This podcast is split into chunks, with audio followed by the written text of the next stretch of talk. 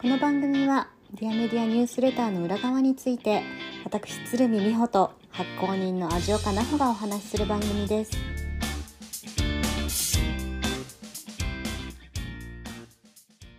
こんにちは美穂ですこんにちは、味岡です。さて今日もディアメディアニュースレターにまつわるお話をしていきたいと思いますはい。えっと今日はえー、うわら、う、う、うわだって。裏側のお話をしていきたいと思います。えーと、取り上げるのは303回目のニュースレターで、小学生の人生相談という回のはい。ニュースレターです。はーい。これちょっと個人的にはめちゃくちゃ面白かったので、ちょっとじゃあまずニュースレター、はい。どんなニュースレターだったか、たまに聞かせてください。はーい。じゃあちょっと後で何が面白かったか教えてください。はい。はい。えっと、これはですね、えーカリフォルニアの小学校で、まあ、アートプロジェクトとして、なんか悩み相談のホットラインに小学生が答えるみたいな ことをやったうんうん。先生たちがいて、えっ、と、そのニュースを取り上げました。で、はいえっ、と、まあ、そのニュースをが先にあって、で、えっ、と、日本でもこういうことやってる人いそうだなと思って調べたらすぐ出てきたんだけど、あの、さよ探偵さん、さよちゃん、ううん。ん、さよちゃんという、まあ、今、小学校4年生か5年生の女の子が、えーお悩みを、なんだろう、募集して、それに答えるというところで、もうその内容が良くて、人気になって、まあ、書籍化もされたというような子がいますね。で、まあ、まあ、ちょっとに似てるっていうか、まあ、あんまに似てもないけど、あの、小学生がそういう大人の悩みに答えるみたいなところで、うんうんその二つをまあメインに書きました。はい。で、えっと、まあ、QA サイトってやっぱすごく、うーん、好きなんですよね、多分人って。人が。Q&A っていうのはなんかこう、お悩み相談とかそういうのって結構みんな好きで、まあ相談事ってね、あの、似通ってたりとか、えーうん悩みが結構似てる人たちを見つけて、ああ、なるほどねって思ったり、あの、うんうん。新しいこう知識がそこでもらえたりとかするので、あの、好きなんだと思うんだけど、えっ、と、まあ私はもうずっとね、何回か出てるけど、クオラがすごい好きで、あの、クオラのこの、なんていうか、ちょっと偏愛っぷりが激しい人がいっぱいいるのがすごい好きで、あの、よく見てるんだけど、まあその中でもあの、ドラえもんを読んでてね、痺れた名シーンは、みたいなやつが、すごくいい。ワープ、すごくいい回でしたね。すごくいいでしょ。ワープの説明をドラえもんの中でしてるんですけど、ワープってどうやってやるのかっていうね。わかりやすいにも程があるみたいな 一コマがね。はい。あったりとかすごい。はい。はい、しますね。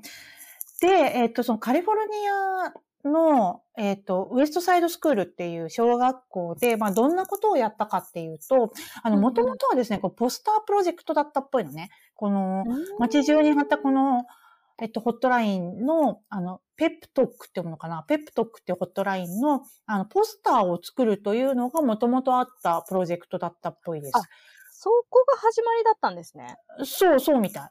で、だその悩んでる人がここに電話かけたらいいよみたいなやつのポスターを作ったそのアートプロジェクトだったから、多分そっちが最初にあって、で、えっ、と、まあ、でもその中で、あの、なんだろうな、小学生が、えっ、と、怒ったりしてる人を見るときに何て言ってあげるって言って聞いて、僕ならこういうふうにアドバイスするよみたいなのをうん。音源で取ってって、先生がまとめて、で、ホットラインにしたと。うんうん。いう感じですね。で、例えば、あの、まあ、どういうことを言ってるかっていうと、緊張してるなら財布を持ってアイスクリームと靴に使ってよとか、かわいい。かわいいよね。うん悔しかったらいつでも寝室に行って枕を殴ったり泣いたりすればいいんだよ。そ、そ、その後外で叫べばいいんだよとか、うんうんまあ、なんかそのすごいね、こう子供らしいというか、うんあのうんうん大人が忖度してやらないようなことをこう、うんそうね。なんかすっごいストレートに言ってくれてるっぽいんだよね。そっか、それやればいいか、みたいなね。そうそうそうそう。あ、なんかそういう風にやればいいんだみたいなとこですね。うん。そう。で、なんか、あの、で、私、このね、アイデアがすごいいいなと思ったのは、あの、うんまあ、フリーダイヤルみたいな感じでかけると、あの、うんうんオプション、何？あの、フリーダイヤルですとか言ってなんか言うじゃん、日本語でも。なん、なんとかの人は1をとか押すやつ。うんうんうん。で、その中でこのホットラインは、怒ってる人、イライラしてる人、神経質になってる人は1を押してくださいと。励ましの言葉や人生相談をしたい人は2を押してください。で、幼稚園児の激励を聞きたい人は3を押してください。で、4番は何かっていうと、子供たちの楽しそうな笑い声を聞けまあす。最高。ね。で、5番はスペイン語での励ましを聞けますと。まあ、これエリア的ななんかあるんだと思うんだけど、うんなんかね、それで、あ、子供たちの笑い声と思って、私聞いたの、実は。そう、音源が結構あって、あ、音源ってこ、この子たちじゃない、この学校の子たちじゃないんだけど、子供の笑い声という音源がですね、結構インターネット上に転がっていて、あ えーの、需要あるんですね、やっぱり。あ、なんかさ、普通にあの、お、お、なんていうの？シーンを盛り上げるところとかさ、うんうんうんうんなんかそういうので使った YouTuber さんとか使ったりするんじゃない、うんうんうんうんなんかでもね、やっぱね、癒されるのがちょっとわかる。子供たちがキャハキャハ笑ってる、こう、音？うん。を聞くのはね、ちょっと確かに癒されんなと思って。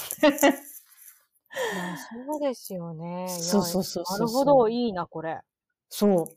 で、っていう、あの、あなんかホットラインを作って、ポスターを街中に貼ったら、まあ、1時間に9000本も電話がかかってくるという大人気っぷりになりましたというニュースですね。すごいハッピーなニュースです。すごいハッピーなニュースだよね。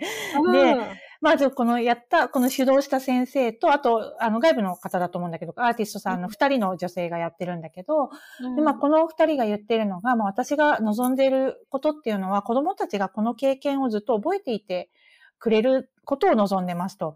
で、うんなんでかっていうと、この世の中を変えていくことこととか、誰かに喜びを与えようっていうことっていうのはすごい簡単なんだということをずっと覚えていてほしいなというふうなことをコメントしてるんですね。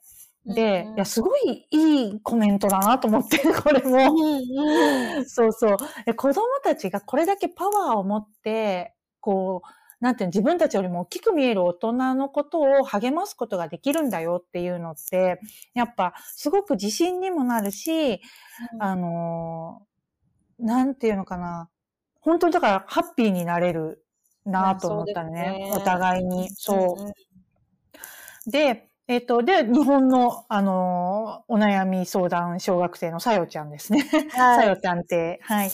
で、さよ探偵はですね、なんか8歳の時に探偵になりたいって言って、お母さんに言ったら、あの、お母さんがじゃあお母さんの相談に乗ってみたいな感じで多分始まった、うん あの、プロジェクトっていうか、始まったことで、で、まあ多分その回答っていうのがすごい良かったからお母さんが周りのお母さんたちに言って、で、それで口コミで多分最初そういう風にこう人気になってってみたいなあ、口コミで広がったんですね。うん、だと思うんだよね。で、今と多分メインはインスタの、あの、うん。アカウントで、さよ探偵っていうので検索するとインスタも出てくるんだけど、あの、例えばツイッターと現実でみんな人柄が違うので怖いです。どっちを信じればいいですか？っていうお悩みに、どっちの人柄も嘘です。あなたが思う人柄が本当です。みたいな感じで、結構一言なんだけど、すごい本質をついて、しかもバッサリ言ってんだよね、結構。すごい、もう秀逸な回答ですね。ね、これ出そうと思っても大人でもやっぱなかなかうん。出せないというかね、大人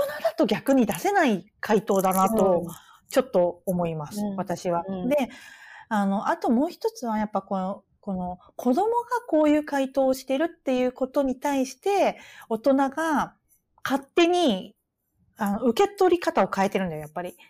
受け取り方を変えてるから、こういうふうに受け取れる。例えばこれを60歳のり方が同じように言っうんだとしても素直に受け取れますかみたいな。ああ、え、だってこういう場合あるじゃん。え、え、だってこういう場合あるじゃんみたいな反判決だったりとか、あの、そういうのがあると、うんある人もいると思うんだよね。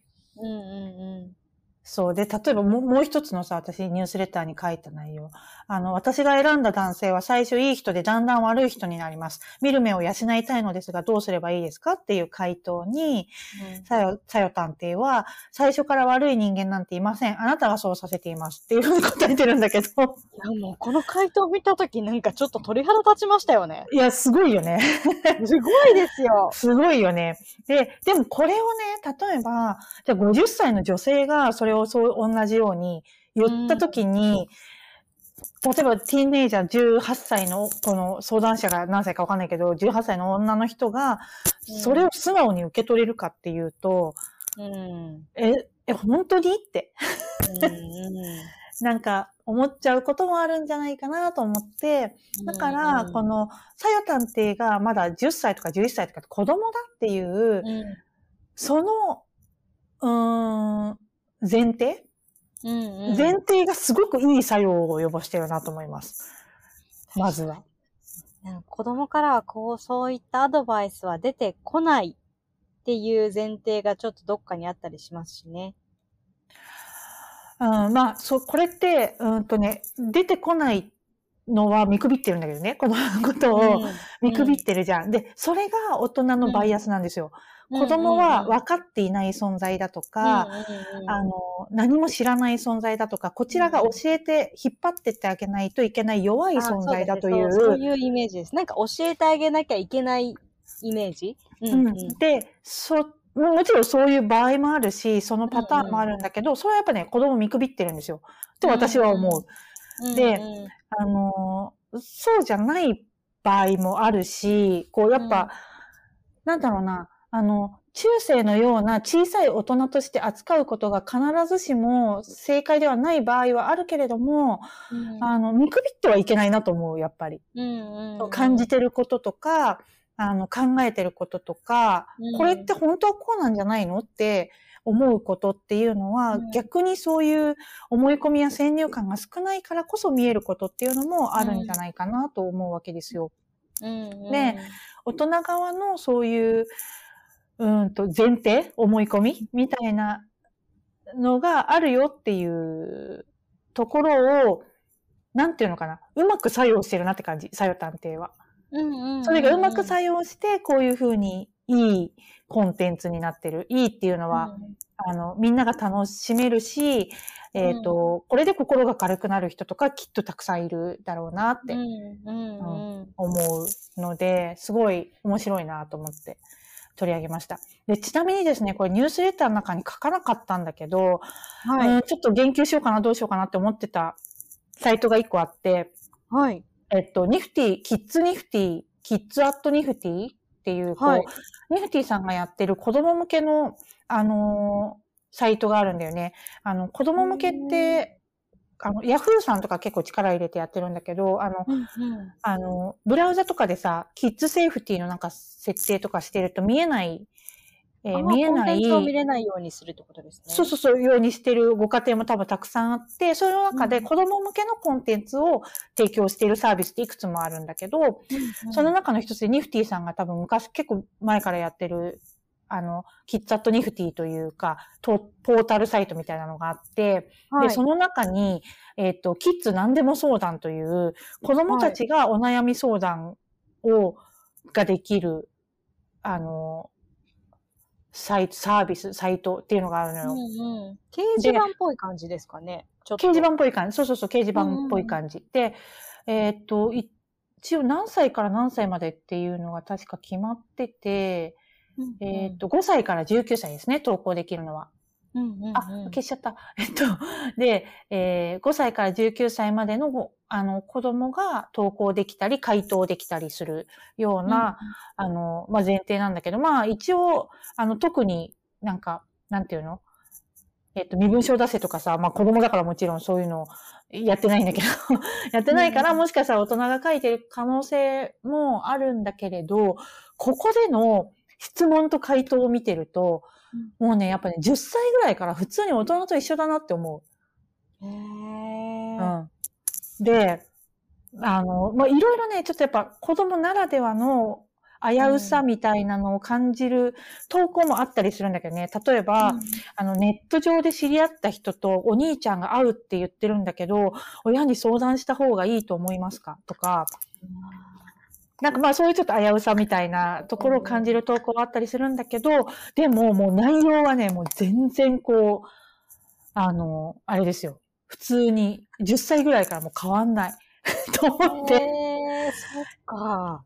そう。で、あと、大人って、えっと、私たちをコントロールしてこようとする存在だよね、みたいな。とかが、もう盛り上がってたりとかするのよ、そういうああ、ところが。で、だからもう、本当にだから大人はね、見くびらない方がいいですよ、子供たちのことを。ほんとそういうことですね。うんこれ読ん読んでるだけでどのぐらい理解してるのかっていうのが、うん、もうね、すごい如実にわかると思う、私。うーんちゃんとわかってんだなって思うよね。10歳ぐらいになるとね、もそっか、10歳ってもう小学、う4年生とか5年生とかですよ。そのくらいですね。うんもういろいろ自分で判断して行動できる年頃なんですね。そうね。そうだね。小学3年生、4年生とかどんな感じだったかうーん。でも私すごい、自分はすごい混ぜてる子だなって自分で思ってたぐらいだったな。から。そうなんですか。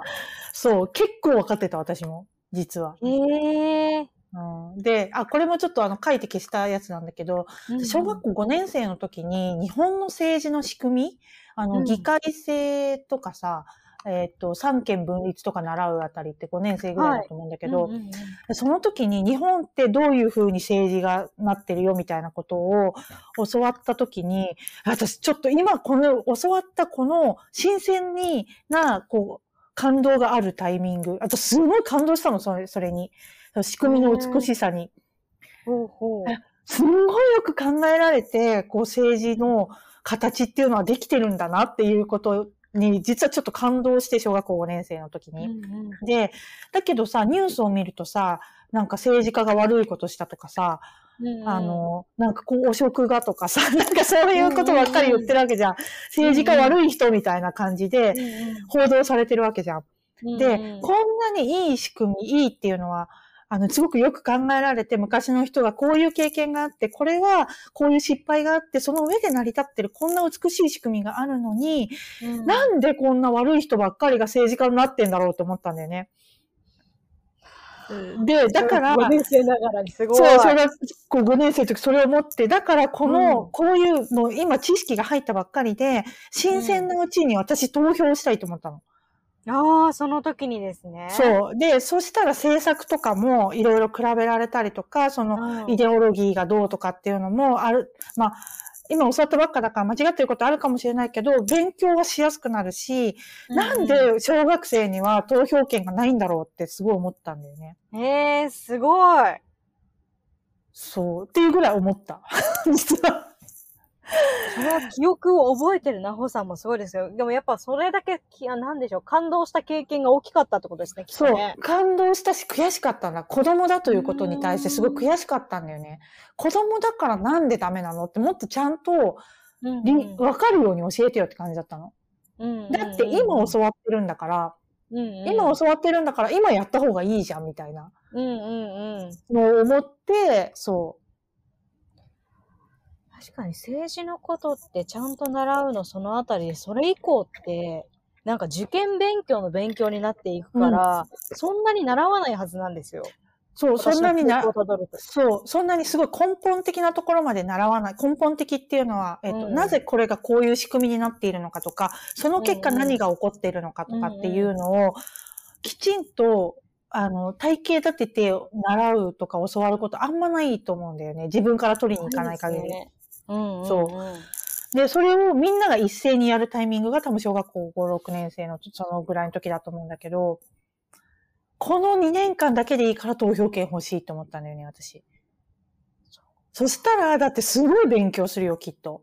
そうですねうん。。で、だってしかも面白いって思ったから、多分私はそれは個人的に面白いって思ったから余計だったんだよね、多分。うんうんうんうん、だけどこれ多分、二十歳になったら忘れるじゃんっていうのもなんとなく分かったんだよね、多分。きっと。実際に忘れてましたもそうで、投票率が下がってるとかさ、っていうニュースも出てくるわけじゃん。で、そういうことも教わるわけじゃん、小学生の時に。うんえ、じゃあなんで私たちにくれないの？みたいな。確かに、その、なくなっちゃった投票権ちょうだいみたいな。そうそうそう、そういうふうに思ってたへーから、まあ、だからそのぐらい分かってたんだと思うよ、多分。うんうん間違えてることもあるしさ、判断を、こう、なんていうの、失敗しちゃうことはあると思うんだけど、うんなんかね、こう、忖度がないんだよね、やっぱ子供の頃って。うんうんうんなんか、もちろん周りとうまくやっていきたいし、お父さんとかお母さんが怒ったり叱ったり、叱られたりとかしたら悲しいんだけど、だからこうしようっていうのが、やっぱり大人よりも少ない気がする。周りがこう思うからとか、あの、なんか社会的にどうだからっていうのは大人になればなるほど分かる、理解ができるし、その経験も積んでくるし、失敗してる人たちもね、自分だけじゃなくて周りにもいっぱい見るから、うんなんていうか、その無邪気さみたいなのはね、やっぱり、うんうんうこう、どんどん薄れていくのかもなみたいな。ん感じなんだよね。だからこのさよちゃんっての言葉が美しくって本質的なのは、あの、なんかそこがある気がする。別に全く、なんて言うんだろうな。本当にだから一番純粋な本質さ、本質的なところで、彼女なりに回答してるっていうことなんだろうな。青臭いとかって言葉知らないだろうしね。青臭いってあれ大人だけだからね、使うの。そうかそう、そうだと思うのよ。いやー、この、さよたんっていうの、このなんか、いつもかの、似顔絵とともに、似顔絵うん、絵とともにね。一言書いてくれてあるのがすっごいいいなと思って。すごいかわいいよね。はい。めちゃくちゃ可愛いよね。で、そう、なんか、それって、まあ、子供、あの、その回復力の話をね、ニュースレターの中では書いたんだけど、まあ子供ってやっぱ失敗する前提だからさ、回復力もやっぱすごい高い気がするのよ。あの、当時のことを思い出すと。うん。そうかも。そう。あんまりくよくよしなかったし、あの、まあ、怒られたりとか、結構自分的にこう衝撃を受ける出来事があると、まあ、それ、それがさ、その後の、まあ、人生に影響を受けたりと、まあ、トラウマって呼ばれたりするようなことになっていくのかもしれないんだけど、まあもちろん私にもそういうことはあるんだけど、なんかね、くよくよ具合が今と比べたら段違いに少ない。そうですそう。ね。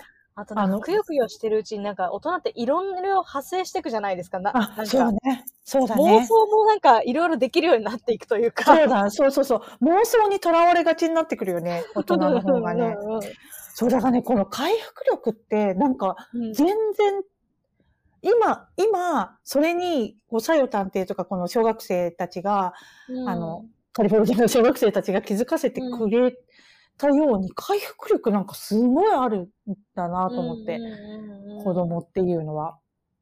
で、あ、本当にこれいつどこに置いてきたんだろうな、みたいな。いや、本当いつの間にか年とともに、年齢とともになんか一つずつ置いてきてるみたいな。そう、なんかそんな感じがしたんだよね。で、なんかこれってなんでこんなに回復が早かったんだろうって思った時に、やっぱその明日はもう絶対来る。明日は、あの、嫌じゃないもの？明日が来ることが嫌じゃないとか、あの、あと、すごく大きくて、えっと、柔らかくて優しいものに守られてるっていう感覚。うん。まあそうじゃない、ね、お子さんがいっぱいいるのは、もちろんこの世界の、何十億人っている世界の中でももちろんそういうお子さんは、そうじゃないお子さんはいっぱいいるんだけれども、まあ、日本における多くの子供たちは、で、親に守られて、で、その親が絶対で、で、親の、なんていうの、庇護下のもと、うんすごくこの安心感を持って毎日生きてるわけだよね。うんうんとか、その安心感があったりとか、まあそれを親を信頼してるっていうその信頼感、周りの大人たちを信頼してるっていう信頼感とか、あと、なんか大きくなったら何になろうみたいな、その、その、なんていうの未来が全く定まってない感うんうんうん。が、そうさせてんのかなと思って。あなんかその、全部、どんどん削ぎ落とされていく感じがしない？今言ったやつ全部。そうですね。そう。なんか今言ったさ、なんか明日への希望とかさ、安心感とかさ、あの、自分は何にでもなれる、そういうこう、なんか無敵感みたいなやつとかさ、うんなんかどんどん年重ねるにつれてどんどん少なくなってるなみたいな。そうですよね。なんか安心感はすべて不安へと変わりみたいな。そうそうそうそうそう。そう。でもさ、本当は持ってんだよね。ああ。で別にあの時と何が違うのって言ったらさ、親が、親からまあ独立して、逆にさ、自分で自分を養えるようになっていく人が多いわけじゃん。うん、うん、そうですよっぽね。ど安心だよね、そっちの方が。親他よりも。人他人に頼りきってなくて、そうそう自分。そうそうそう。将来がね、なんとなく見えるし、そう、自分で選んでいない親とか先生とかに対する安心感とか信頼感とかよりもさ、一応自分で自分を作ってきてるわけだからさ、そう。そうですね。あれなんで言われてみればそうなんですけどね。そう。なんでだっけ？みたいな。なんでこんなに自分のこと信頼してないんだっけ？みたいなさ。そう。だからそっちの方が本当は幻想なんだけど、うんなんか忘れてた。私本当に忘れてたなと思った、それを。あのか、あの感じ、あの10歳前後の、あの感じ、あの無敵感。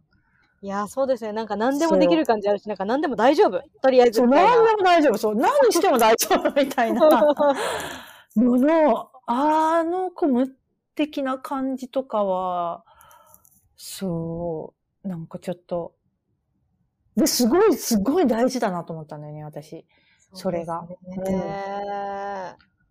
でそれをこうなんか改めて思い出させてもらったなと思って、まあ今年ね、まだ2ヶ月半しか経ってないけれども、今年一番の出来だなと思って、このニュースレターは。私の中で。こ。のなんか本当に、えっ、と、もうやっぱさよ探偵の言葉見てるだけでなんかすごく元気になるというか、ね、そうだよね。そうだよね。そうそうそう。はいこのフレッシュになるタイミングで、良きニュースレターはありがたいなと思ってました。ねえ、よかったです。で、まあ、さよたんって、これあの、一番最後に載っけた、あの、いい記事を書くためにもっとひも人の気持ちを分かりたいのですが、どうしたらいいでしょうっていう、これね、あの、日経新聞の記者さんがあの投稿したやつらしいんだけど、そうなんですか？そうそう、これ記事になってるんだけど、これ、これを元にして。うんで、うんもうすっごいいい回答だよね。いろんな人の話をたくさん聞いて、その人をよく知ろうとしてください。ね、なんで知ってんの？って思うよね。本当に、うんなんでそんな大切なことをよくわかってんの？みたいな。そう。さよたんってなんでこれ知ってんの？記事書いたことあんの？みたいな。うんうんうんうん。そう。すごいよね。すとご思って。わかりましたと思って。その人のことよく仕事します、私もと思って。い。いやー、もう本当にセヨタンっていうの言葉がぐさぐさ刺さる。うん。ほんとすごいと思う、私、これ、うん。彼女は。面白いよ、い。ちょっとなんかね、元気なくなった時とかにちょっとザーっとずっとインスタ見てたい感じのうんうんうんアカウントですよね。うん。うん、そうね。すごいね。あと軽く、なんかそのやっぱね、この回復力って結構キーワードだと思ってて、子供の回復力。うんで、あの、さよたんっていうの言葉にもそれをすごい感じるんだよね、私。うんうんうんうんなんて無条件に信じてるの、何かを。うんうんうん。そうそうですね。そう。無条件に何かを信じてるの。で、うんうんうんだから、スッて出てくるのよ、多分そういう言葉が。こういう場合もあるじゃん。こういうこともあるじゃんっていうのを多分ね、入れてないんだよね。うんうん。だからなんか変なちょっと言い訳チックなこととか一切ないですもんね。ない。あと、例、そう、あと、その、例えとかを絶対出さないんだよね。うんうんうん。それもすごくいい。うん。なんか一瞬にして全てをふっと軽くしてくれてる感じが。そうなの、そうなの、そうなの、そうなの。うん。軽いよね。言葉がめちゃくちゃ軽いのよ。うん。そう。で、この軽いのは何かっていうと、何かを信じてるのよ、やっぱ。いやもう、で、それを全く疑ってないから、ーだから軽いんだと思う。うんうんうん。と思って、すごくいいなって思思いました。うんうん。うん。めっちゃいいニュースレターでした。本当にありがとうございます。はい。編集会議このまま行きますかちょっと。そうだね。私がですね、ちょっと最近知りたいなって思ってることがいくつかあうんうんります。うんはい、お願いします。ははい。い。はい。はい。私の要望ばっかり。はい。えっと。一つは、ピンチをチャンスに変えた人。あ、あ、そうだ、そうだ、そうだ。はい。ちょっと身近な人が今ちょっとピンチ的な状態うんうん状態なので、なんかううそういったエピソードがあると、私あれですねも知りたいなって。うん。あ、私さ、これさ、あの、えっ、と、ニュースレター始めた当初結構よく書いてたと思うんだけど、弱みを強みに変えた。人だったり、えっ、と、プロダクトだったり、んえーこれダメだよねって、こっちの面から見たらこれダメだよねっていうのが、あの、ポストイットとかね、あの、有名だけど、あの、こういう風にしたら、すごく、なんていうの売れる商品になったとか？うんっていうの、は、なそういえば最近あんまり見ないな、私。そういう。おそうなんでも、いねっぱいいっぱい保存はしてある。わーい。じゃあ、レギトロ保のからあはいっぱいしてあるので、そうだね。ピンチをチャンスにね。うん。なんかいい、いいあれがあるといいんだけどね。へーっていう、なんか、それってさ、結局、見方をどこにフォーカスするかっていうだけ。なので、えっ、と、こういうふうに思い込んでたけど、こっちの見方をしたら、こんなに使えるじゃんとか、こんな風に考えられるじゃんとか、うんうん、そういうことなんだけど、うんうん。そうだね。さっとは何か、ちょっと考え、考えてみる、または見つけてみますね、それはじゃあ。わーい、嬉しい。あ、えっとね、一個、今うんパッと思い出したのが、ちょっと今ごめん、うんソースが見つからないんだけど、あの、これじゃピンチのチャンスでは全然ないけど、あの、マンションってさ、郵便ボックス、あの、郵便の、あの、郵便入れるところにさ、チラシがいっぱい入るじゃん。入ります。あれを、なんか、うんチラシが欲しい、私は欲しいですシールみたいなのを作った人がいて、はい。で、あのーチラシさ、欲しい人欲しいんだよね。地域の情報だから。はそう、だから、あの、お断りではなくて、欲しいですシールっていうのを作った人がいて、で、はいそれを、それがあると、あのみんなそこに入れてくれるから、なんかいいみたいなニュースがどっか、へー結構前にあって、えー面白いなって思ったことがあったんだけど。えっと、つまり、ポスティングする人もさ、罪悪感持ってやってるじゃん、あれ。本当は。はい。私だったら罪悪感あります。はい。入れ、入れるのは、きっと、はい。ダメって書いたのに入れたりとかしてるからさ。うんうん。そうそう。だからそれをってことじゃなかった。ごめん、ちょっと詳細を忘れてしまいましたなんかね、ちょっと面白いなと思って、それが結構うまくいってるよみたいな話が、どっか、どっか取ってあるので、それはちょっと、あの、あ、そうなんですね。面白い。探ります。うん。探りますね。うあでも、それん。も視点の変換ですね。そうそうそう、そうなんだよね。でも、チラシって本当はさ、本当は有益なものなはずだからさ、うん。なんか、そう、欲しい人は欲しいんだと思うんだよね。うんうんうん。しかし見つもからない。多すぎると本当に情報がありすぎて、うん全部一緒に捨てちゃうみたいになりますからね。うんうんうんうん。ね、そうだよね。うん。あ、まあ、あとこれちょっと日本でもバズったから、まあ、あえて書かなくていいかなと思ったんだけど、あの、スーパーマーケットのレジってさ、早く。終わるところにみんな並びたがるじゃん。はい。なんか、あの、ラインハックみたいなやつあるじゃん。あの、マーケットのレジラインのハックみたいなやつとか結構あったり、記事であったりするんだけどさ、はい。はい。あの、あれが逆に、あの、ゆっくりな、もう、ゆっくりレーンを設定している、うんえーどこか、どこかの国の、あの、スーパーマーケットがあって、うんうんゆっくりレーンっていうのは、ゆっくりおしゃべりをしながら、あの、なんていうの？物を詰めてくれるとか、レジ作業をやってくれるっていうへえ。のを設定するとこがあって、つまり、あの、地域の、あの、一人で住んでるお年寄りとか、えっ、と、誰かとちょっとお話ししたいみたいな人向けうんにそういうレーンを設定してるスーパーマーケットがあるんですよ。えー、すごい。でもそれいいですね。そう、でもそうそうそう、すごく、だから遅い方がいいっていう、うんうんうん。あの、そう、レイトチェックアウトみたいな考えるとわかりますもん。なんかレジのおばちゃんと 母親がやたら仲良くて、すごいずっと喋ってるみたいな。うん、ね。え、友達なの？みたいな。うんうんうん。そうそう、なんかそういうやつ、まあ、あんまりピンチをチャンスにでもないけどね。いや、でも思考の転換ですよね。う本当んに。。あ、うん。あと、まあ、ちょっと、ちょっとずれるけど、うん。えっ、と、本当のあなたっていうのは実はいませんっていう話とかかな。ほどういうことだちょっと気あになたと、あなたとは誰かという話ですね。私とは誰か？本当の自分とは何かという、ちょっと深すすぎる。